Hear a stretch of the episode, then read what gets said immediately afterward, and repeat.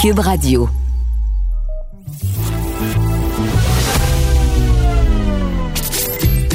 Caroline Saint-Hilaire. Caroline Saint-Hilaire. Une animatrice pas comme les autres.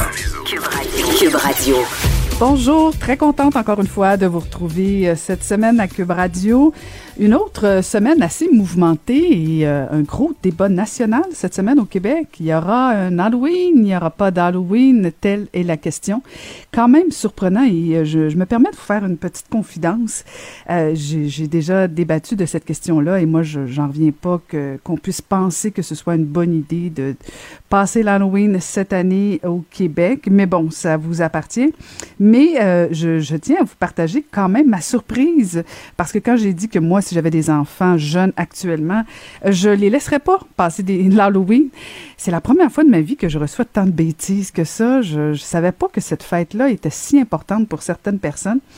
En tout cas, ça m'a fait rire un peu quand même. Et surtout que je, je sens que plusieurs Québécois attendent euh, l'orientation du gouvernement du Québec s'il y aura un Halloween, s'il n'y aura pas d'Halloween. Grosse question fondamentale.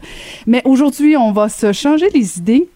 Et je suis très contente parce que euh, on a quatre femmes cette semaine à notre balado et quatre femmes avec des expériences complètement différentes, euh, quatre femmes qui ont des parcours différents, euh, quatre femmes qui qui sont inspirantes aussi chacun dans chacune dans leur domaine et elles ont tous toutes par, pardon un point en commun. Elles ont toutes quelque chose à dire et je vous invite à les écouter dès maintenant. Caroline Saint-Hilaire. Pas d'enveloppe brune, pas de lobbying. Juste la vraie bonne radio, dans les règles de l'art. Cube Radio. Cette semaine se déroule Montréal Connect, la semaine numérique où on aborde de nombreux aspects des transformations numériques avec 600 conférenciers de 50 pays différents, quand même impressionnant. La chercheure Amina Yagoubi de l'UCAM s'intéresse, elle, à la question de la fracture numérique et au fait que nos jeunes sont inégaux devant l'accès et l'utilisation des technos. On va aller la retrouver immédiatement. Amina Yagoubi. Bonjour, Madame Yagoubi. Oui, bonjour, euh, Madame Saint-Hilaire. Euh, très contente de vous parler, mais, mais d'entrée de jeu, Madame Yagoubi, euh, de quoi on parle quand on parle de fracture numérique? Alors voilà, c'est une recherche que j'ai effectuée avec le tracker numérique et donc l'UCAM aussi. Je suis sociologue consultante et puis aussi collaborant avec des équipes académiques ou des organismes. Et donc, cette, cette, cette Idée de fracture numérique chez les jeunes, donc c'est parti d'un projet Jeunesse Québec avec le printemps numérique, puis on a dit on va récolter un peu les avis. C'est vrai que nous-mêmes, on savait pas trop bien, on savait qu'il y avait plus ou moins des inégalités sociales, mais est-ce qu'il y avait finalement, parce que tous les jeunes naissent avec, on dit maintenant, avec un cellulaire ou de la technologie entre les mains, donc on appelle ça les digital natives. Mais on s'est dit, est-ce que finalement sur le terrain, il y a des inégalités aussi numériques dans les compétences numériques? Et donc, effectivement, on est parti dans six régions du Québec euh, avec euh, des cafés numériques, des événements organisés aussi par le printemps numérique pour faire découvrir justement des technologies euh, émergentes aux jeunes. Et puis là, on s'est rendu compte, effectivement, grâce à un questionnaire que j'ai monté et aussi des entrevues que j'ai dirigées, des, des aussi focus group avec les jeunes, qu'effectivement, il y avait vraiment des différences dans les compétences numériques des jeunes et leur façon d'aborder la technologie. Et, et, là, vous me voyez quand même surprise parce que, en même temps, les jeunes dont, dont, dont, vous faites référence sont pour la plupart nés avec un cellulaire, nés avec une tablette, euh, euh, mais en même temps, ils ont de toute évidence pas la même compétence entre eux. C'est ça. On, ben, dans, donc dans mon dans mon étude statistique là, euh, le questionnaire comportait comme 42 questions, donc c'était assez Mhm. détaillé. Donc il y a un rapport de 230 pages sur ça. 4,4% de jeunes n'ont pas d'équipement numérique, ni téléphone intelligent, ordinateur. ok, en tout cas dans les six régions au Québec qu'on a qu'on a visité. 83% de filles et 72% ont un cell- cellulaire, un téléphone cellulaire. Donc, les filles préfèrent le téléphone cellulaire. Donc, il y a aussi des inégalités entre genrées, que j'appelle la fracture numérique genrée. Ça veut dire que entre les, les garçons et les filles, ben, on voit bien que les filles ne vont pas en technologie, ne vont pas dans des carrières technologiques. Et Mhm. d'ailleurs, l'ETS cherche à attirer des, des jeunes filles, euh, puisqu'elles sont à peu près comme 18%, 20%. Et dans tous les pays de l'OCDE, on remarque la même tendance. Donc, on dit que tout se joue avant 15 ans. Et effectivement, il y a l'aide des parents, il y a les moyens, les équipements. Est-ce que tout le monde a accès On voit bien qu'avec la Covid, il y en a beaucoup qui n'ont pas de, de qui n'ont pas d'équipement, qui n'ont pas de connexion. Et puis quand on sort à une heure de Montréal, euh, la connexion n'est pas toujours là, hein, n'est pas toujours le, le haut débit, la qualité de la connexion n'est pas toujours au rendez-vous. Donc ça, ça serait une fracture numérique au premier degré. Et effectivement, ça a des conséquences avec la Covid parce qu'il y a des gens qui n'arrivent pas à suivre ou à faire leurs leur devoirs d'une part, le matériel n'est pas n'est pas là, et puis la connexion n'est pas là. Donc effectivement, et en plus, l'apport des parents est très important, donc l'accompagnement des parents dans les devoirs, euh, dans la connexion. Parce, parce qu'en fait, euh, quand vous dites que, que quoi 4,4 des jeunes ne possèdent pas des équipements numériques, c'est quand même pas beaucoup. Euh, mais en même temps, c'est pas tous, c'est pas, pas toutes les personnes qui ont le même niveau euh, d'équipement. Euh, et ce que et, et, et, le, autant au niveau de l'accessibilité, mais même des compétences. C'est parce que c'est pas, si je comprends bien en fait, c'est pas parce qu'on a un cellulaire euh, qu'on connaît bien toutes toutes les fonctionnalités, toutes les applications, ou même qu'il y a même un intérêt, parce qu'il y a une différence même entre les hommes, entre les garçons et les filles au niveau de, de des différentes technologies. Oui, oui, euh, tout à fait. C'est-à-dire que les, les, les, jeunes n'ont pas les mêmes compétences. Donc c'est ça, ça veut dire qu'ils vont être plus dans la consommation, euh, regarder leurs euh, réseaux sociaux, euh, mm-hmm. euh, aller sur Facebook. Mais on s'est rendu compte avec les années qui passent que de toutes les façons, même de, de plusieurs analyses, on fait qu'on fait ou constate de, de l'OCDE ou de d'autres analyses internationales que les jeunes ne sont plus capables, par exemple, d'utiliser un logiciel comme Word, ne serait-ce qu'ouvrir ou ou fermer un Word, copier, coller des, des informations. Ils sont dans la consommation quand ils sont. En effet, il y a l'histoire des équipements qui est une chose, et, aussi de la parce qu'on peut avoir un cellulaire mais peut-être qu'on le partage aussi avec d'autres frères et sœurs on peut avoir un ordinateur portable ou un ordinateur de bureau qu'on partage avec toute la famille donc comment les jeunes vont, vont mmh. pouvoir faire leurs devoirs pendant en tout cas la crise de la Covid, on, on se rend compte que bah, il y en a qui sont sans accès à Internet aussi, parce qu'il y a une mauvaise connexion ou parce que les parents aussi n'ont pas les moyens. Donc il y a des fractures numériques égales quand même assez inégalité sociale. C'est-à-dire que si les parents ne sont pas là pour aider, par exemple, à faire les devoirs, ça s'appelle aussi, euh, il y a aussi le fossé des devoirs qu'on appelle Homework Gap, euh, qui a été fait par, euh, en fait, c'est des constats que des chercheurs ont fait, l'écart entre les devoirs et la difficulté qu'éprouvent les élèves justement à, terminer leurs devoirs lorsqu'ils n'ont pas accès à Internet à la maison, ou ils n'ont pas des équipements, ou ils ne sont pas accompagnés par leurs parents. Parce que plus les parents se rendent compte, plus les parents sont à un niveau, euh, on va dire scolaire, ou euh, par exemple quelqu'un, des, parents qui sont dans la technologie vont pouvoir aider leurs filles notamment à développer des compétences technologiques et numériques et avoir cet appétit pour la technologie, pour aussi des métiers de technologie, etc. Mais si les parents ne sont pas là pour accompagner, et l'école, bien sûr, eh ben, les élèves vont peut-être plus être consommateurs de technologie utilisant les équipements. Donc, ils vont être plus euh, au niveau de la découverte, du jeu, du loisir, mais pas au niveau de l'apprentissage. Ça demande quand même un esprit critique, un esprit euh, de, de, de, curiosité, et puis ça demande aussi un apprentissage qui est, ben, c'est ça, les compétences numériques, ça mmh. apprendre à développer des compétences numériques et techniques. Ça s'apprend, ça se fait pas comme ça par hasard en appuyant sur un bouton et en allant sur Facebook parce que ça, ça aussi, euh, ça demande une éducation. D'ailleurs, les réseaux sociaux, on se rend compte que beaucoup de jeunes ont des problèmes au niveau de la vulnérabilité numérique et ils sont exposés à des dangers, à des risques, parce que euh, plusieurs jeunes que j'ai rencontrés ont, été intimidés, euh, ont été harcelés. Euh, certains m'ont parlé, même beaucoup de filles qui m'ont dit que ça manquait de respect dans les réseaux sociaux. Donc, il y a des conséquences aussi sur la psychologie des adolescents on parle de bien-être hein, euh, en général, euh, bien-être numérique, citoyen numérique, etc. Mais ce qui serait intéressant aussi, c'est que on leur apprenne à se protéger sur les réseaux sociaux. Ça, c'est le rôle ou de l'école ou des parents ou euh, peut-être mm -hmm. des amis. Oui, et, particulièrement parce que dans votre étude, euh, je voyais, je disais que 80% des jeunes utilisent essentiellement le web pour se divertir. C'est pas, c'est pas nécessairement pour faire de la recherche ou se former ou quoi que ce soit. C'est vraiment pour se divertir. Alors, quand en plus vous ajoutez au fait que la plupart disent qu'ils ont eu des expériences négatives euh, sur les différents réseaux, ben là, effectivement, est-ce que, euh, comme société, on n'a pas manqué un peu notre devoir de les accompagner, de mieux les outiller pour faire face à cette euh, toute cette ère-là numérique? Est-ce que est-ce qu'on est-ce qu'on a abdiqué ou est-ce qu'il n'est pas trop tard? Ben, disons, en faisant cette recherche, ben, en tant que sociologue sur la fracture numérique, je me suis rendu compte qu'il y avait des inégalités sociales. C'est là où je reviens à l'éducation des parents. L'éducation des parents aussi au numérique. En fait, ça pose la question aussi de nos, nos, nos propres, notre propre fracture numérique. Hein. Euh, donc, il y a un premier degré, deuxième degré. Premier degré, c'est technologie, équipement. Deuxième degré, ça serait compétence et éducation. Et, et, en faisant cette recherche sur le terrain, en rencontrant des, des, des acteurs, des, des, personnes responsables, des organismes qui accompagnent les jeunes, etc., on se rend compte que même nous, en tant que parents, des fois, il y a même des, formations qui sont aussi avec, ça c'est pas mal comme euh, expérience transversale, un peu euh, apprentissage transversal ou intergénérationnel, ou avec la grand-mère, ou avec euh, la maman, le papa. Peut-être faire aussi des ateliers communs où on va réfléchir ensemble qu'est-ce que c'est finalement être un citoyen numérique, quelles sont nos responsabilités dans les réseaux sociaux en tant qu'individu, en tant que futur citoyen, dans, ben, adulte aussi? Donc, euh, on a tous des responsabilités. Je pense que nous-mêmes, on a à apprendre sur la, ben, la ne serait-ce que la RGPD, la, ben, euh, la protection des données personnelles, hein, euh, les paramètres de confidentialité. C'est quand même complexe. On est devant des technologies quand même assez disruptives, de nouvelles euh, utilisations, usages numériques, de nouvelles pratiques, de nouveaux logiciels, de nouvelles applications. Et nous-mêmes, on est en train de, de, découvrir que finalement c'est important par exemple de protéger, de protéger nos données personnelles euh, ce que ne font pas d'ailleurs même des entreprises. Hein, je veux dire, euh, c'est pour ça qu'on a pas mal de scandales euh, à chaque fois. Euh, on se pose même la question avec l'application sur la Covid.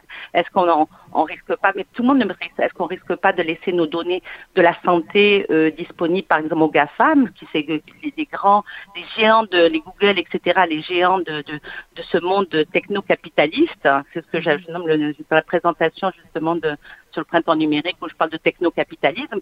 Et finalement, on, en tant que citoyen, c'est les frontières, parce que finalement, toutes ces données, c'est de l'or, c'est le nouvel or noir de, la société et de l'économie, et qui sont euh, ben, à la disposition des géants économiques, etc. Et puis là, maintenant, se pose la, la, la, question de la gouvernance de ces données, à quel pays ça appartient, quelles sont les frontières, etc. Donc, c'est toute une nouvelle économie à laquelle on assiste. On est émergente et puis qui est là, mais on, est, on doit éduquer. Je pense qu'en tant que parents ou en tant qu'adultes, on doit donner les moyens à nos jeunes, en les éduquer, en discutant avec eux, en les amenant à réfléchir sur des cas concrets pour qu'ils puissent intégrer. Parce qu'en fait, si on leur parle comme ça abstraitement, ils vont pas comprendre, mais en même temps, on devrait peut-être les impliquer en tant, ben, à partir, je pense, de 12 ans, 13 ans, c'est assez possible d'organiser avec eux des discussions, puis des ateliers, des formations euh, pour leur expliquer les enjeux et pour aussi leur développer leurs propres compétences, qu'ils puissent savoir comment utiliser euh, la technologie, comment pouvoir aussi faire, euh, ne serait-ce que faire leurs devoirs actuellement avec la Covid, etc., et avoir les compétences nécessaires pour aborder tout cela. Donc c'est ça, c'est un peu, c'est assez transversal, mais c'est quand même quelque chose qui nous aussi qui nous qui nous concerne en tant qu'adultes, euh, aussi bien en tant qu'éducateurs, mais aussi en tant que citoyens nous-mêmes, dans cette faisant partie de cette économie, puisqu'on est tous en télétravail actuellement. Je pense qu'on est mhm. pas mal en télétravail pour beaucoup. Donc on a à apprendre et on a à apprendre avec eux et on a à leur apprendre. C'est ça. Et, et c'est tout un défi, Madame Yagoubi, parce que moi, si je, je, pense juste à ma situation personnelle, souvent, ce sont mes jeunes qui m'apprennent des choses, me montrent des choses oui. euh, sur, sur, sur, sur, justement sur, sur, sur, le numérique. Et, euh, et je pense qu'effectivement, on a peut-être un devoir, euh, oui, comme parents, mais comme société, de dire, OK, peut-être qu'il faut trouver une façon d'éduquer davantage nos jeunes, mais les parents aussi, parce que je pense qu'on doit être souvent se sentir bien démunis par rapport à tout ça. En tout cas, merci infiniment de de cette sensibilisation-là, de nous partager cette étude-là. Merci infiniment, Madame Yagoubi. Merci beaucoup à vous. Merci, Merci, Caroline. Merci infiniment. Je rappelle, c'était Amina Yagoubi, chercheur à la chaire de recherche du Canada sur l'équité numérique en éducation de l'UQAM.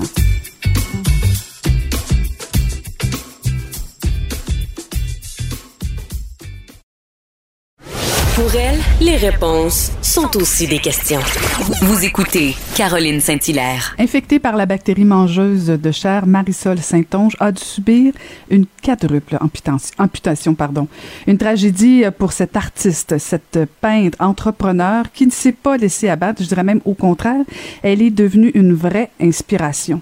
Son histoire en est une de courage et de résilience. Marisol, bonjour. Bonjour très contente de vous parler aujourd'hui. J'ai, je pense avoir presque tout vu, tout lu, tout regardé et euh, vraiment, vous êtes une inspiration. Et je sais que vous l'avez raconté souvent, mais quand même, pour le bénéfice de tous, est-ce que vous pouvez nous raconter ce qui s'est passé le 8 mars 2012? Oui, bien sûr. Euh, en fait, ça a été très, très, très foudroyant dans mon cas. J'ai contracté euh, la bactérie qui, au départ, est le streptocoque A, qui est une bactérie là, très banale qu'on a pratiquement tous eu. Et en de rares cas, dont moi, euh, ça l'a compliqué, mais de façon, là, comme je disais, très foudroyante. Et là, ça s'appelle à ce moment-là la bactérie mangeuse de chair. J'ai donc fait un choc septique et c'est ce qui a suivi là, le, les quadrupes, la quadruple amputation. Hmm. Et vous avez, bon, euh, je sais que vous l'avez raconté, tout ça, votre histoire, euh, c'est quand même en 2012, on est en 2020, euh, et, vous êtes très active sur les réseaux sociaux. vous avez réussi à traverser cette, cette je pense qu'on peut dire cette épreuve-là, sans me tromper, euh, avec beaucoup d'humour, beaucoup d'amour aussi. Mais vraiment, vous êtes passé à une nouvelle étape. Sur les réseaux sociaux, ce que je constate, c'est que vous, vous trouvez des façons d'en rire et de dédramatiser tout ça. Mais Marisol, il y a quand même eu, je, je, je peux pas croire, des moments où vous avez trouvé ça plus difficile. Oui, puis on peut pas parler au passé parce que encore aujourd'hui, les difficultés se vivent au quotidien euh, ah à différents niveaux, à différents degrés, mais euh, comme tout le monde, j'ai des moins bonnes journées où là, on dirait que s'il arrive une difficulté, elle est beaucoup plus importante qu'une autre journée où, où j'ai eu plein de belles nouvelles. Donc, euh, c'est certain que oui, c'est le côté positif que j'ai envie de partager. C'est ça qui me fait mhm. vibrer. C'est, c'est ce qui me fait rire. C'est ce qui, qui fait que le moteur, en fait, que j'avance dans la vie grâce à tous ces petits moteurs-là. Mais bien évidemment, il y a aussi les côtés plus difficiles où euh, à l'écrit, je me sens peut-être plus à l'aise euh, euh, d'en parler, comme dans mon livre là, Se relever sans main ni pied, là, qui est sorti en fait le 11 mars 2020, là, juste mm-hmm, avant la, mm-hmm. la, pandémie. oui, je trouve que c'est des, des, moyens où j'ai plus de facilité à, à m'exprimer puis à, à détailler les, les peut-être les peines, les difficultés, le, le, côté plus psychologique aussi de, de toute cette épreuve-là. Euh, euh, ouais, c'est faut, faut jamais oublier ça parce qu'effectivement, euh, c'est pas simple. Mhm, mhm. Parce qu'en fait, il y a, y, a, y a, votre situation comme femme, comme épouse, euh, comme individu, mais aussi comme maman. Parce que euh, je sais pas comment c'était avec vos deux. Vous avez deux enfants, si je me trompe pas. Oui. il était très jeune deux garçons, donc euh, ils étaient très jeunes en 2012. Euh, comment comment on explique comment ont été vos enfants tout d'abord dans tout ça? Ben, c'est sûr que c'était dans la classe de maternelle de mon plus jeune. Hein, L'épidémie, si on veut, euh, de, de streptocoque A, il y avait plusieurs, plusieurs cas. Les élèves manquaient à tour de rôle. Et ben, ça a été au tour de mon plus jeune. Et lui, il est tombé malade, il est revenu à la maison naturellement. Mon conjoint l'a attrapé et ensuite, ça a été mon tour. Euh, mon plus vieux avait 8 ans aussi. En fait, à ce moment-là, les deux étaient très jeunes, hein, 5 ans et 8 ans. On avait une très, très belle relation de famille avant tout ça. Nous, c'était très important. On avait même fait des choix pour profiter de tous ces moments-là qui, on le savait déjà, passent très, très vite. Mm-hmm. Et euh, on, est, on avait parti notre entreprise de peinture artistique. On était deux travailleurs autonomes, ce qui nous permettait de vraiment organiser notre horaire pour profiter des congés scolaires quand il arrivait. Oui, aussi, euh, pas devoir euh, expliquer une absence à un employeur et, et c'est à, bon, un petit rhume, une gastro, peu importe, de, nos enfants. Et c'était un rythme de vie qu'on qu'on avait vraiment épousé et qu'on adorait. On était vraiment bien dans cette situation-là. Et là, c'est arrivé comme un vraiment très rapidement, là, comme un cheveu sur la soupe. Rien du tout ne présageait dans ma santé que je pourrais être mhm. une personne à risque de compliquer à, une petite bébête invisible. Et donc, tout a déboulé euh, très rapidement. Moi, je suis euh, passé quatre jours à la maison à être malade. Et ensuite de ça, ben, ça a été le coma à l'hôpital pendant une semaine et demie et, et par la suite, bon, une hospitalisation de quatre mois. Et là, ben bon, c'est sûr que l'histoire se continue avec la réadaptation. Il y a eu encore euh, des moments où j'ai dû me séparer de ma famille, mais ça s'est vécu beaucoup plus facilement parce que je revenais les fins de semaine quand j'étais en réadaptation, tandis que l'hospitalisation, ouf, ouais, ça, ça a été dur. Autant pour moi, je crois que pour eux, hein, être séparés de, de leur maman, de, de et c'était quelque chose de carrément aussi pratiquement surréaliste là. Euh. Tu sais, euh, les, enfants apprenaient que j'allais mieux, que j'allais bien, que j'étais pas décédée parce qu'il y a eu un moment donné où, où ils ont pensé que j'allais mourir. Mm-hmm. Et donc, c'est sûr que ça a été pour eux le plus difficile, en tout cas, je, je crois bien. Mais par la suite, c'était des bonnes nouvelles parce que j'étais là, j'étais en vie, mais bien sûr, il y avait les grosses séquelles physiques, les quatre amputations qui allaient devoir, euh, euh, on ne pouvait pas les, éviter. Donc, euh, j'imagine que dans un petit cœur d'un enfant de 5 ans puis de 8 ans, ça n'a pas dû être facile, effectivement, à traverser tout ça, mais nous, ça a été dans le dialogue. On a beaucoup parlé avec eux, surtout mon conjoint au début, hein, quand moi j'étais pas présente, ben lui était mm. avec eux. Et, et, je pense que de les avoir écoutés, de les avoir accompagnés, d'avoir parlé, verbalisé toutes les petites peurs, les craintes, les, tout, ben, je pense que ça fait qu'aujourd'hui, nous, on a tourné la page et, on rigole aujourd'hui. Puis j'ai deux ados, là, comme tous les mhm. parents qui ont des ados. Là. les mêmes problèmes, rassurez-nous. Ah, effectivement, les mêmes temps de tablettes, de, de cellulaires, ah de problématiques. Mais effectivement, parce que, bon, euh, vos deux garçons avaient 5 et 8 ans, vous, vous disiez tout à l'heure. Maintenant, quoi, 17 et 20 ans, près, bon, des, presque des jeunes adultes 14 même? Et 17 ans. Oui, OK, pardon. Euh, donc, euh, c'est quand même bon, presque, presque deux jeunes adultes en devenir. Euh, et vous avez dit dans un tweet du 30 septembre que 2012, une bactérie circule dans la classe de mon fils et je perds quatre membres zéro responsable. Il s'est senti coupable pareil. Et, je vais continuer sur le reste du tweet tout à l'heure, mais, mais est-ce que justement sur votre garçon, la notion de culpabilité, même si oui, bon, j'entends que vous me dites euh, qu'il y a eu du dialogue, tout ça, ça a dû peser de, quand même sur lui des fois, non? Ah oui, puis c'est le cœur hein? de, de, de, mère et de parents de, d'entendre ça de la bouche de son enfant qui, qui croit qu'il est responsable de ce qui m'est mm-hmm. arrivé. Ah, ça a été euh, bon. C'est sûr que nous, comme je disais, on avait une belle écoute, une belle communication, donc il l'a verbalisé, mais j'ose pas imaginer qu'un autre enfant plus timide, plus introverti n'en aurait jamais parlé, puis vivre avec ça dans sa tête. Heureusement, nous, ça a été rapidement euh, euh, dit tout haut, et, et, ça, je pense que ça a été la, la, la clé du succès, mais c'est oui, il a vécu cette, euh, cette culpabilité-là parce qu'il savait très bien que ça provenait de sa classe. Non seulement il mhm. avait vu ses amis être malades, lui-même avait été malade. Et il a comme oublié pendant toutes ces années, euh, un bon bout de temps, qu'il y avait eu euh, Alain, mon amoureux, entre les deux. Hein, et, à un moment donné, ça a été puis vraiment beaucoup plus tard, et ça, on a eu énormément de discussions avant de se rendre à celle-là.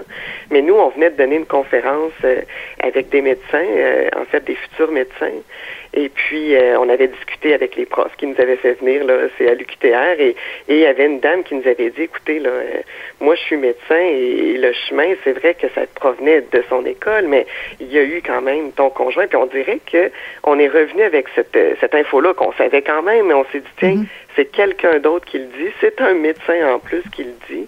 Fait qu'on l'a, on, l'a rapporté à notre enfant. Et, et, et, puis il était rendu grand, là. Je pense qu'à ce moment-là, il avait peut-être 12 ans. Puis ça a été un soulagement, même après tout ce temps-là. Et, tout de suite, il est allé dire à son frère, hein, c'était pas de ma faute. Mm. oh, ça fait mal d'entendre ça euh, des années plus tard, mais je pense qu'aujourd'hui, j'ai tenté d'en reparler encore une fois. Euh, bon, euh, évidemment, avec la pandémie, le sujet était quand même bon facile à ramener sur la table. Et, et, aujourd'hui, je pense que je peux affirmer qu'il a vraiment tourné la page et qu'il comprend que c'est juste le chemin que ça a pris et que c'est aucunement de sa faute. Mais, mais reste que dans son petit cœur de 5 ans, il a pensé hein, que hmm, c'était une femme. Ah, ça doit, ça doit être atroce euh, comme maman, effectivement. Et dans le reste de votre tweet, vous dites 2020, je pense à tous les enfants. Appliquons les règles sanitaires à la lettre. C'est bien peu d'efforts comparé aux conséquences sur la famille. Euh, je pense que vous savez très bien de quoi vous parlez parce qu'on peut imaginer effectivement un enfant qui attraperait la COVID à l'école et qui la donnerait, la transmettrait involontairement à son parent, à ses grands-parents.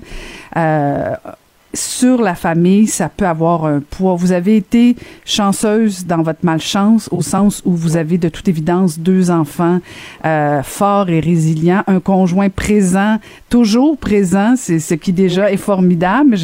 Quelques-uns auraient pu quitter le navire et euh, au contraire, on sent tout l'amour entre vous deux. Euh, quel message vous vouliez envoyer justement à ce tweet-là sur, sur la notion de, de responsabilité, sur la notion des impacts familiaux? C'était quoi votre, votre, votre message essentiel? Ben c'est certain que ça m'interpelle quand j'entends des gens qui, qui vont se plaindre que bon, il faut porter le masque, se laver les mains, qui sont tannés. Oh mon Dieu, si vous saviez comme je les laverais moi les mains, je les avais encore. Mais reste que mes prothèses, je dois quand même les nettoyer. Hein. C'est comme des gants, je peux me le transmettre quand même. Mais ça reste que je trouve que les mesures sanitaires sont temporaires surtout.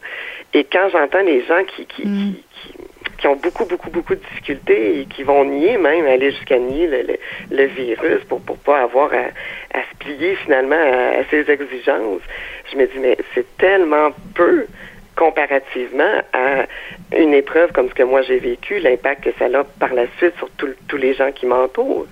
C'est si peu d'efforts finalement pour, pour, pour tout le bien que ça peut faire. Donc c'était un peu dans ce sens-là. Mais en même temps, mon but n'était pas non plus de que les, les, les, parents tout de suite parlent avec leur enfant, leur mettre cette idée-là dans la tête. J'y ai mm-hmm. pensé par après, mais je me suis dit, bon, on n'a pas à ajouter de l'anxiété. Puis aujourd'hui, on est dans un contexte complètement différent. Les, les décisions ont été prises, les écoles sont ouvertes. Nous devons aller à l'école. Les enfants savent que ça a été pris consciemment ces décisions-là et donc je, je me dis pas tout à fait la même la même chose ils vont savoir Bon, puis il y a aussi qu'on retrace l'origine, l'enquête, et puis on est tout un petit peu plus au courant de, de, ces étapes-là. Donc, c'est un petit peu déjà plus dédramatisé, je pense, aujourd'hui, de, de comprendre d'où est parti le virus sans, sans que la personne euh, qui, qui l'a transmis se sente coupable. Mais mm. ça reste que euh, je pense que c'est un dialogue peut être entamé avec les enfants si, si ça provient d'eux, s'il y a une, question ou, ou advenant le cas où il y aurait une contamination, de, d'en parler parce que je pense que tout passe par le dialogue. Hmm. Vraiment, Marisol, très contente de vous avoir parlé. Je vais continuer de vous suivre. Vous êtes vraiment une belle leçon, non seulement de courage, d'optimisme, euh, et aussi euh, d'humilité. Ça, ça nous replace un peu euh, la perspective de, des fois, de, de, de, se plaindre un peu le ventre plein. Et je pense qu'on devrait tous lire votre livre, vous suivre. Merci infiniment. Qu'est-ce que je peux vous souhaiter, Marisol, pour, pour l'avenir? Ah, ben j'ai tellement des plein de beaux projets qui s'en viennent. En fait, c'est que tout se maintient, que je puisse continuer à peindre comme comme comme ce que je peux faire, que je peux continuer d'illustrer et, de sortir des livres avec notre petite maison d'édition. Mon amoureux vient de sortir aussi un roman. Là, j'ai trouvé la faille de Dieu. Donc, nous les projets là, c'est vraiment des beaux moteurs. ce qu'on peut me souhaiter, c'est que les, les, projets continuent, euh, tout simplement. Ben alors, c'est ça qu'on vous souhaite. Euh, bon succès. Merci infiniment. Bon succès et bonne santé, Marisol. Merci beaucoup. Merci. C'était Marisol Saint-Onge.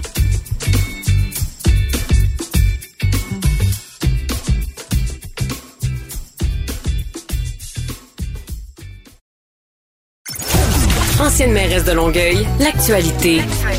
LGSN. Vous écoutez Caroline Saint-Hilaire, Cube Radio. Avec toutes les histoires horribles qu'on entend avec euh, la DPJ, la Direction de la protection de la jeunesse, encore cette semaine, deux enfants tués à Wandake, j'ai voulu parler avec quelqu'un qui a vécu euh, euh, les problèmes avec la DPJ, qui elle-même se qualifie comme une enfant de la DPJ. On l'a entendu à la commission Régine Laurent. Et elle est aussi journaliste à TVA Sport, Nancy Audet. Bonjour Nancy. Bonjour Caroline. Ben, merci tout d'abord d'accepter de me parler aujourd'hui. je sais que c'est pas toujours agréable de revenir euh, sur ces moments possiblement très difficiles pour toi, mais en même temps, euh, on entend beaucoup des spécialistes, on entend des avocats, euh, on entend des politiciens nous parler de la, des problèmes avec la DPJ. J'ai voulu parler avec toi pour que, oui, tu nous racontes brièvement ton, ton vécu, là, sans, sans tomber dans trop, mm-hmm. trop d'intimité, mais quand même savoir comment toi, de l'intérieur, tu as vécu les problèmes avec la direction de la protection de la jeunesse. En fait, moi, euh, j'ai été, euh, j'ai subi de la violence euh, physique, violence psychologique à partir d'un très très jeune âge. mon père me dit que ça a commencé au berceau. j'ai même été hospitalisée vers l'âge de 5 ans pour une commotion cérébrale assez sévère. On avait voulu appeler la police et finalement, bon, il y a eu des mensonges. Hein. Souvent, les, parents qui violentent trouvent toujours une façon de s'en sortir et je suis retournée à la maison jusqu'à ce qu'il y ait un, signalement anonyme. Et à partir de là, il y a eu une rencontre et j'ai été, euh, en fait, j'ai été retirée de ma famille. Euh, moi, dans mon cas, ce qui s'est passé, c'est que souvent la DPJ va convoquer les parents Euh, des fois, il y a une rencontre seulement avec l'enfant, des fois avec euh, les parents. Moi, j'étais toute seule avec ma mère. Mon père, moi, était toujours au travail. On le voyait presque jamais. Et euh, quand on est arrivé pour s'expliquer, hein, pour que ma mère devait s'expliquer à la suite du signalement, elle s'est levée. Ça a pris 30 secondes. Elle a dit, regardez, de toute façon, moi, j'en veux plus de enfant-là. elle s'est levée, elle a quitté le bureau, elle me laissé là. J'étais toute petite, je me souviens, Caroline, ça a été assurément le, moment le plus le plus difficile de ma vie. Il y a beaucoup de séquelles liées à l'abandon. Quand on est, on est petit, on comprend pas. Euh, oui, les coups, euh, oui, la, la, violence psychologique, ça fait des ravages, mais l'abandon aussi, c'est très, très difficile de surmonter ça.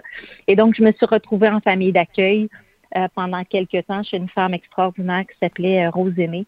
Et malheureusement pour moi, on m'a retourné dans ma famille. Moi, dans mon cas, je, je, n'aurais pas dû retourner dans un contexte euh, familial aussi violent, surtout qu'il n'y a pas eu aucun suivi après mon retour à la maison. Donc, pas de visite de, travailleurs ben, sociaux, rien, rien, rien du tout. Donc, on même après, non. Même après, Nancy, même après que ta mère ait dit j'en veux pas de cet enfant-là, on te retourne, on te retourne dans le milieu. On m'a retourné. Tu sais, quand on habite, moi, dans mon cas, euh, j'habitais dans un petit village, les gens parlaient, les gens se demandaient, ben voyons, vous avez pas deux enfants, vous en avez trois, allez où l'autre? Le, le, regard des autres, hein? c'était plus une mm-hmm. question. Euh, je pense que mes parents étaient honteux. Mon père, euh, c'est lui qui a insisté pour revenir me chercher. c'est lui qui a dit au travers social, oui, oui, ça va bien aller et tout. Aujourd'hui, il regrette là, amèrement. Mon père, il dit, je t'ai ramené en enfer, j'aurais pas dû faire ça, mais bon, c'était une question de réputation. Donc, moi, j'ai retourné. En fait, c'est pas tant le fait que je suis retournée. Ce qui aurait été euh, l'idéal, c'est qu'on ait un soutien et que ma mère reçoive les services dont elle avait besoin, comme dans souvent des dossiers. Il faut qu'il y ait des travailleurs sociaux. Il faut qu'on outille des mm. parents qui ont, du mal à s'occuper de leurs enfants. Euh, ça, ça, ça, ça se fait pas par magie, tu comprends? Il faut qu'on leur offre des services. Euh, sinon, des fois, il arrive des choses assez graves. On l'a vu encore une fois là, à Wendake. Hmm. Puis ton histoire, Nancy, c'est pas, ça s'est pas passé la semaine dernière, ça, ça fait quelques années. Euh, donc, de toute évidence, les problèmes que toi t'as vécu euh, ont continué toutes ces années-là pour d'autres enfants du Québec, des fois plus dramatiques comme tu le soulèves. Euh, est-ce que, est-ce que la DPJ peut peut être réformé? Est-ce qu'il y a une façon de se sortir de ce pattern-là? Je vais appeler ça comme ça parce que quand c'est si récurrent, on n'a pas le choix d'appeler ça comme ça. Est-ce que tu penses qu'il y a encore de la possibilité qu'on sauve la direction de la protection de la jeunesse? Pour sauver nos enfants, ultimement? Mais c'est, mais c'est urgent, Caroline, c'est mm. urgent. Tu sais, quand je regarde les chiffres, à chaque fois, le cœur me, me, tord. Tu sais, quand je vois, il y a eu, l'année passée, plus de 109 000 signalements au Québec. 109 000 enfants, ça représente 5 autobus, gros autobus jaunes par jour. Qu'est-ce qui arrive avec nos enfants? Comme, comment ça qu'il y a autant de, de, de, signalements? Il y a 40% des signalements qui sont retenus quand même. C'est énorme parce qu'on craint pour la sécurité des enfants, des abus physiques, la négligence. Mm. Euh, et le fait que la DPJ soit devenue une ligne d'urgence, pour moi, c'est une énorme problématique. Tout est là on ne peut pas répondre à ces besoins-là. C'est impossible. Il y a trop d'enfants. Euh, le, problème, c'est qu'il n'y a pas de service en première ligne. Caroline, tu comprends? C'est mm. euh, quand c'est facile de détecter. On les détecte les problèmes souvent tôt, hein, que ce soit le médecin, que ce soit à l'école, que ce soit au CLSC. Mais si on n'en a pas de service pour ces pour ces parents-là, pour les enfants, parce qu'une fois, euh, que le téléphone sonne à, la DPJ, vous pouvez être sûr que l'enfant, il en a déjà vécu de la, violence, il en a déjà des séquelles, il a déjà vécu de la négligence. On est déjà face à, des problématiques importantes. Faut les prendre avant. Ça, là, ça veut dire augmenter les services euh, de soins de santé dans les CLSC, dans les organismes communautaires. Euh, même chose dans les écoles. Euh, faut qu'il y ait des travailleurs sociaux, faut qu'il y ait des gens qui, qui soient là pour surveiller les enfants, observer les signes. Il y en a toujours des signes, Caroline. Euh, peut-être que des fois, on ne prend pas le temps de les voir, euh, on, on, les ignore, ou, souvent, comme je te dis, il n'y y en a pas assez de, de services. À partir du moment où on va commencer à injecter des fonds dans tout ce qui est service de première ligne, je peux vous dire que le téléphone va sonner un peu moins à la DPJ. On va sauver des enfants, on va sauver des familles, notamment dans les quartiers défavorisés. Puis la DPJ va pouvoir jouer son, son rôle, son, son, son réel rôle. Parce que là, c'est sûr qu'il y en a plein qui passent entre les failles du, filet, entre les mailles du filet, parce qu'il y en a trop d'enfants. Euh, et on peut pas, et donc on échappe des cas, euh, des cas urgents comme celui encore qu'on a échappé la semaine dernière et qui a coûté la vie à deux petits enfants. Moi, ce qui, moi, ce que j'ai envie de dire aussi aujourd'hui, c'est qu'il y a des gens qui sont imputables. Par contre, c'est facile de dire ah non, c'est pas moi, c'est lui, c'est lui. Euh, moi, je comprends pas qu'il n'y ait pas encore de congédiement euh, aujourd'hui. Il faut qu'il y ait des gens qui perdent leur emploi. Il y a des enfants qui sont morts. Ils méritaient pas de vivre ça, ces enfants-là. Là, les gens doivent être imputables. Puis je pense que là, le ministre va devoir mettre ses culottes euh, puis agir. Faut, faut, il est urgent d'agir. Je sais que le rapport de la commission n'a pas encore été déposé, mais je pense que on, sait clairement qu'il y a des, problématiques majeures dans certaines DPJ c'est pas acceptable que ça arrive encore. C'est inacceptable. Et, justement, parlant de la commission Régine Laurent, tu as, comparu en octobre l'année dernière euh, pour bon faire part de ton expérience. Tu as même fait des recommandations. Euh, tu parles du ministre euh, Carman, puis bon, lui arrive en poste, là, ça fait, ça fait pas longtemps, donc il il prend, il prend, il prend acte du dossier, tout ça. Mais est-ce que tu sens une volonté réelle de vouloir bouger? Parce que euh, on, on, on, l'attaque un peu cette semaine dans ce dossier-là parce qu'effectivement euh, certaines personnes auraient voulu voir des têtes tomber et là c'est comme si euh, on, on, se penchait un peu sur le, le, rapport de la commission Laurent. On va attendre le rapport de la commission Laurent, mais le rapport de la commission Laurent euh, même si euh, va regarder les problèmes de la DPJ en général, ça réglera pas le sort de justement ces deux enfants-là qui ont perdu la vie inutilement. Euh, est-ce que est-ce que tu sens qu'il y a une volonté réelle au niveau politique? Je pense qu'il y en a une volonté. Puis d'ailleurs, j'ai eu la chance de lui parler. Monsieur Carman, c'est lui qui m'avait demandé d'aller témoigner à la, à la commission et il m'a dit qu'il y avait une réelle volonté politique de changer les choses. Mais entre une volonté puis le fait qu'on soit capable d'agir et mhm. d'avoir les coups d'œil franches, il y a une grande différence. Je pense qu'il y a beaucoup de résistance au niveau du milieu. Euh, il y a des, des, des méthodes de fonctionnement euh, qui sont là depuis longtemps. C'est difficile. Hein, le bateau, il est gros, le bateau. C'est difficile de le faire changer de, de, de direction. C'est lourd, c'est compliqué. Moi, je pense qu'à l'intérieur, il y a aussi la loi du silence. Hein. On, mm-hmm. on, la loi du silence, les portes sont fermées, les portes sont closes. Je pense que là, il va falloir ouvrir des portes. Il va falloir aller fouiller. Euh, les directions sont imputables. Il y a trop de gens qui ne font pas leur travail actuellement euh, et qui euh, s'en remettent hein, souvent à la euh, au fait qu'ils doivent protéger l'identité des enfants. Bien sûr. Euh, moi, je pense que ça, Caroline, c'est faut que c'est terminé. Il faut que ça arrête. Il faut qu'on ouvre des portes. Il faut que les DPJ se regardent elles-mêmes dans le blanc des yeux et puis acceptent que qu'il va y avoir des changements. Euh, et, le ministre va devoir mettre ses culottes. Je pense qu'il n'y aura pas le, choix. Ça va être difficile. Hein. Ce qu'il attend, là, je pense que quand il s'est lancé en politique, là, je pensais pas que je pense pas qu'il s'attendait là à, à, rencontrer autant de résistance, à avoir autant de difficultés à faire changer des choses. J'imagine que de son côté, il y a beaucoup de, de frustration. Euh, donc, euh, je sais pas, honnêtement, j'aimerais pas ça être dans, dans, dans ses pantalons. Là, j'aimerais pas ça être dans sa position, mais en même temps, on va lui souhaiter le courage politique dont il aura besoin pour euh, pour sauver les enfants. Puis moi, justement, ces enfants-là, ce sont aussi nos enfants, Caroline. Hein, ce sont des enfants québécois. Ce sont nos enfants. Nous aussi, en tant que en tant que citoyens, on a nos nos responsabilités. Notre responsabilité, c'est de mettre la pression, d'exiger des changements mais aussi nous-mêmes dans nos gestes tous les jours. Je dis souvent à mes amis, mes proches, c'est vous aussi, vous pouvez faire la différence tous les jours. Euh, c'est en devenant entraîneur dans une équipe de hockey, dans une équipe de baseball, de garder un œil sur ces enfants-là qui, des fois, on le voit, on les repère, sont un peu à l'écart. Euh, on voit qu'ils vivent des difficultés, c'est de leur mettre une main sur l'épaule, de les encourager, de les complimenter. Parfois, vous êtes euh, la seule personne qui va euh, offrir à un enfant un compliment qui peut faire la différence pour lui.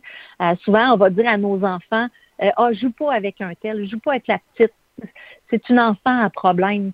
Mais c'est triste parce que souvent, ces enfants-là à problème, les petits poquets. Moi, j'en étais une petite poquée, Caroline, puis les gens qui disaient, hey non, invite-la à la petite Odette, invite-la à la petite Nancy à la fête d'Annie, on va en prendre soin, on va lui offrir des, petits îlots de bonheur. Mais ces gens-là, pour moi, ont fait la différence dans ma vie. Puis je pense que nous, là, faut aussi, en tant que parents, en tant que citoyens, on, on, pose ces gestes-là. Tu comprends qu'on mm-hmm. s'ouvre aux enfants. On les voit parce qu'ils sont partout. Ils sont à l'école, dans les parcs. Euh, il faut que même nous, notre regard change par rapport à ces enfants-là. Écoute, Nancy, tu es une magnifique petite belle poquée. Merci infiniment de non mais en fait, ça prenait du courage pour euh, se dévoiler comme ça. Merci de l'avoir fait parce que euh, même si toi, euh, tu as probablement ou tu as assurément vécu des moments très difficiles. C'est très inspirant. Et on a besoin d'entendre des histoires comme ça et des fois de nous donner des petits coups de pied euh, pour nous dire non seulement de, oui, de faire attention à soi, faire attention à nos enfants, mais faire attention à tous les enfants. Continue de, nous brasser comme ça et continue d'être une si belle poquée. oh, Il faut donner du sens à nos blessures. Il faut donner du sens à nos blessures. C'est important. Merci, Caroline. Ben, merci à toi. Tu es, un beau un beau message d'espoir aujourd'hui. C'était Nancy Odette, journaliste à TVA Sport.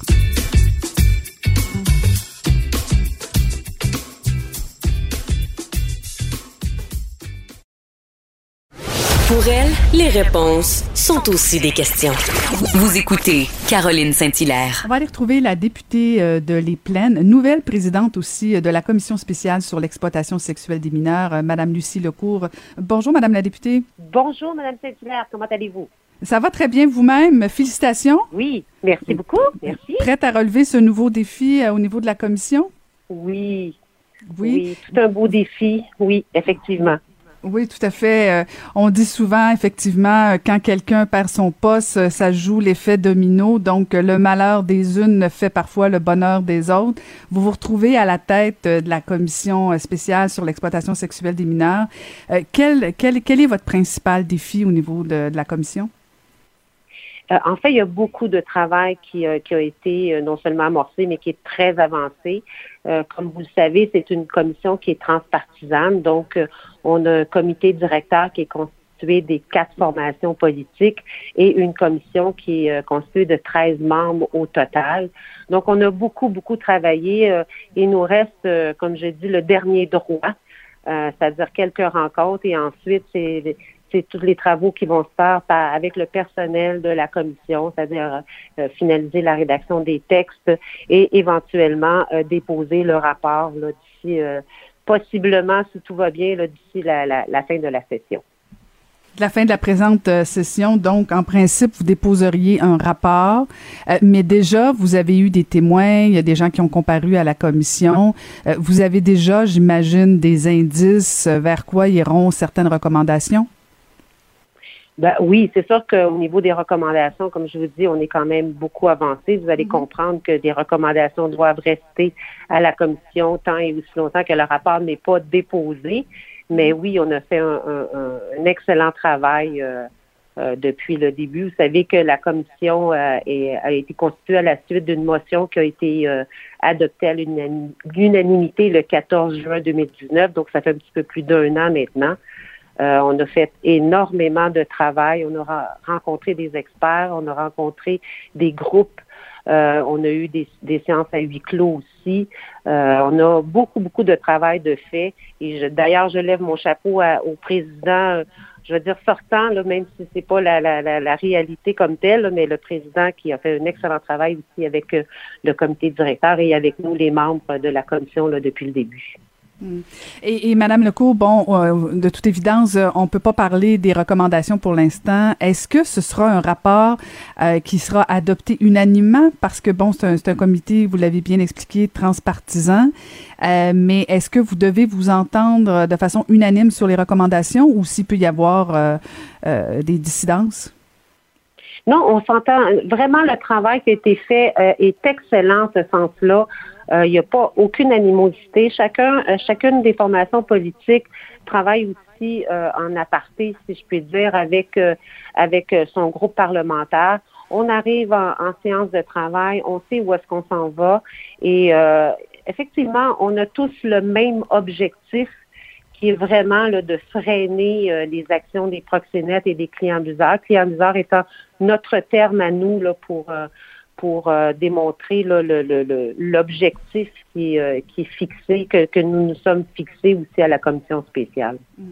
Est-ce qu'il y a des contraintes au niveau des recommandations euh, au, plan, par exemple, financier ou si euh, vous pouvez émettre euh, n'importe quelle recommandation et là, ben, le gouvernement décidera si oui ou non il donne suite à certaines de ces recommandations. On le sait, là, je veux pas, je veux pas, je veux pas péter votre ballon, mais ça arrive souvent que des rapports de commission, ben, ça finit sur une tablette et de temps en temps, on les ressort, les recommandations pour se donner bonne presse, mais souvent, ça finit sur une tablette.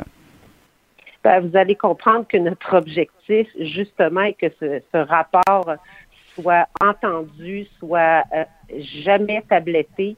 Euh, l'exploitation sexuelle des mineurs, c'est inadmissible. Il faut vraiment s'y attaquer. Chacune des formations politiques qui est là, y compris la nôtre, euh, à la Coalition des Québec, comprenons très bien que c'est important qu'on passe au travers ces recommandations-là et qu'elles soient appliquées. Euh, effectivement, notre travail est vraiment transpartisan à cet égard-là. Euh, et, nous souhaitons, pas nous, souhaitons, nous voulons ardemment que ce, ce, rapport-là soit entendu et appliqué. C'est pour ça qu'on veut respecter notre mandat. J'arrive en pas, j'ai pris euh, quelques jours là, pour euh, me familiariser avec le, les travaux du, euh, du, comité directeur, parce que je n'étais pas du comité directeur. Mais euh, maintenant, nous allons recommencer nos travaux dans les prochains jours pour finaliser ce qu'on a entamé afin que le, personnel de la commission puisse également faire son travail au niveau de finaliser des textes et, que le, le rapport suive son, son chemin, là, qui, qui est justement le dépôt du rapport d'ici la fin de la session, si tout va bien. À l'Assemblée nationale. Euh, Madame Lecourt, je suis curieuse parce que bon, vous venez d'arriver en politique, ça fait un an, euh, et euh, deux Vous ans. avez deux ans, pardon. Oui, oui, oui, deux ans, mon Dieu. deux ans. Déjà mi-mandat, effectivement. Euh, donc, euh, vous avez vu la différence entre les travaux de l'Assemblée nationale, la période de questions où c'est davantage partisan, chacun euh, vend un peu sa salade, ses positions, et euh, c'est très différent de votre commission, justement, où euh, c'est transpartisan. Est-ce qu'il y a un environnement avec lequel vous êtes plus à l'aise que l'autre, ou si les deux euh, vous siez euh, très bien? Bien honnêtement, les deux me vont très bien. Euh, je suis capable d'être euh, sur une commission régulière. D'ailleurs, je, suis, j'étais sur plusieurs, je suis, pas j'étais, je suis encore sur plusieurs autres commissions. Mm-hmm. par contre, euh, oui, il y a de la partisanerie, mais je pense que vous, euh, vous en connaissez un petit bout là-dessus. Il y a de la partisanerie, c'est sûr, mais évidemment, en bout de ligne, ce qu'on veut, c'est d'arriver avec des projets de loi euh, qui soient non seulement sensés, mais applicables aussi. La même chose pour ce qui est de la commission spéciale. L'objectif, il, est très, il est plus que loi, mais il est essentiel. Donc, ce qu'on veut, c'est d'arriver avec, avec des recommandations qui vont être applicables autant que pour euh, les, les, autres types de commissions. Non, les, les deux me vont très bien, bien honnêtement, mhm. oui. Mais en fait, parce que bon, en plus, si vous avez des commissions euh, partisanes, disons ça comme ça, même si souvent les comités se le un peu moins, ça finit souvent par l'être, mais habituellement en comité au niveau de l'Assemblée nationale, on peut avoir des échanges plutôt constructifs, euh, moins de ce qu'on voit au niveau de la période de questions. Est-ce que vous pensez que ça devrait devenir une tendance un petit peu plus généralisée de voir ce genre de travaux-là au niveau parlementaire, euh, d'avoir des commissions transpartisanes? Est-ce que vous pensez que ça peut faire évoluer davantage euh, le, travail parlementaire ou si euh, chacun a sa place? Ben, je pense que vous l'avez dit, chacun a sa place. cette commission-là, elle se devait d'être transpartisane, mm-hmm. comme la, commission spéciale qui est présidée par Mme Régine Laurent. Je pense que ces, ces sujets-là touchent directement l'être humain, touche directement la sensibilité des gens, euh, touche des problématiques profondes dans la société. Donc ça, je, euh, à votre question, est-ce qu'il devrait en avoir plus? Euh, si, si, vous vous fiez à ma question, on ne devrait pas en avoir plus, ça veut dire qu'on a trop de problèmes dans la société. mais mais oui, c'est une façon qui est différente de travailler qui est bien évidemment plus agréable parce que parce qu'effectivement, on, fait valoir plutôt nos points, euh, nos points de vue humains que nos points de vue euh, partis, disons. Mais, euh, mais je pense que les deux sont essentiels. Ça fait partie de, de, de, de notre réalité parlementaire. Parlementaire. Euh, Madame Lecour, euh, Monsieur Legault a été euh, critiqué euh, la semaine dernière sur sur le fait qu'il ne respecte plus la parité au Conseil des ministres avec le départ de, Madame Damour et l'arrivée de Monsieur Lafrenière. Est-ce que ça fait partie des discussions que vous avez au caucus de dire de, rappeler cette volonté-là qu'avait eu Monsieur Legault lors de, de, son arrivée au Parlement de dire ben j'ai un Conseil des ministres paritaire est-ce que euh, certaines femmes euh, du gouvernement vous rappellent de temps en temps à l'ordre le premier ministre sur cette volonté-là? Euh, écoutez, moi, je suis parfaitement à l'aise avec les explications qu'il a données, c'est-à-dire qu'on est dans une zone paritaire. Mm-hmm. c'est important aussi de regarder les, les profils des gens, que ce soit des hommes, que ce soit des femmes. Je pense que c'est important de regarder le profil aussi, les besoins aussi. Euh, moi, je suis parfaitement à l'aise avec euh, avec la, position, l'explication qu'il a donnée. Euh, et, pour ce qui est de, de, comme tel, moi comme femme, c'est sûr que c'est intéressant pour moi d'avoir un mandat comme celui-là. moi, je considère que même si c'est pas c'est pas du côté du Conseil des ministres, c'est un mandat qui, qui, était important, qui a été accordé à une femme. Moi, j'étais bien bien heureuse d'avoir ce qu'on m'ait confié ce mandat-là qui, qui est en fin de travaux. Mais euh, moi, j'ai suivi les travaux tout le long, tout le long, tout le long aussi. Alors, euh, je pense qu'à quelque part, il y a de la parité, euh, peut-être pas nécessairement comme, comme la, la population l'entend, mais on est dans une zone paritaire et c'est ça qui est important. Mhm. Vous êtes, euh, vous avez été une femme d'affaires, Madame Lecourt. Vous avez aussi travaillé euh, dans le monde euh, des médias et là maintenant en politique. puis bon, vous le savez, là, je, je cacherai rien à personne. J'ai fait aussi la politique et je connais très bien. Est-ce que, est-ce que c'est, c'est, quand même encore beaucoup un monde d'hommes pour vous la politique? Êtes-vous surprise de voir que il y a quand même cette notion-là de boys club? Tout le monde fait un effort pour pas que ça arrive, mais c'est quand même naturel. Est-ce que est-ce que vous êtes surprise de, l'ampleur de, de, voir qu'en politique, c'est encore beaucoup très masculin? Moi, je vais vous dire, ça dépend de, quelle façon euh, chaque personne voit les choses. Moi, je, suis une personne qui, euh, regarde en avant, qui, qui va s'impliquer. Je vais m'impliquer là où je considère que je veux et je dois m'impliquer. Euh, est-ce que c'est, encore un boys club? Euh, je, vais vous dire, pas nécessairement. Pas nécessairement. Je pense que c'est important pour chacune de nous, les femmes, là, de s'impliquer là où on veut s'impliquer, là où on considère que, a notre, notre, notre mot à dire. Euh, non, je ne le vois pas comme ça. Je pense qu'il y a beaucoup d'efforts qui ont été faits. Je pense qu'il y a beaucoup de travail qui a été fait. Puis à partir du moment où tu mets ton pied à terre puis que tu, dis ce que tu as à dire, euh, moi, je le vois comme ça, honnêtement. Mhm, mhm. Tout à fait. Ben, merci beaucoup. Euh, merci de nous avoir parlé. Bonne chance euh, dans vos nouvelles fonctions au niveau de la présidente de la commission spéciale sur l'exploitation sexuelle des mineurs. Merci de nous avoir parlé. Ben, ça me fait plaisir. Merci beaucoup à vous. Merci beaucoup. C'était Madame Lucie Lecourt, députée Les Plaines. Caroline Saint-Hilaire. Pas d'enveloppe brune, pas de lobbying. Juste la vraie bonne radio, dans les règles de l'art. Cube Radio.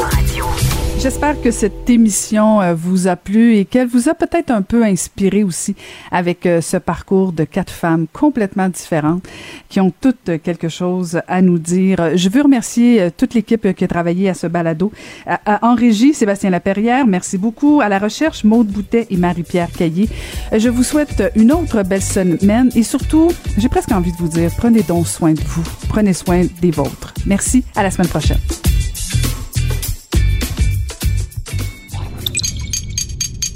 Cube Radio.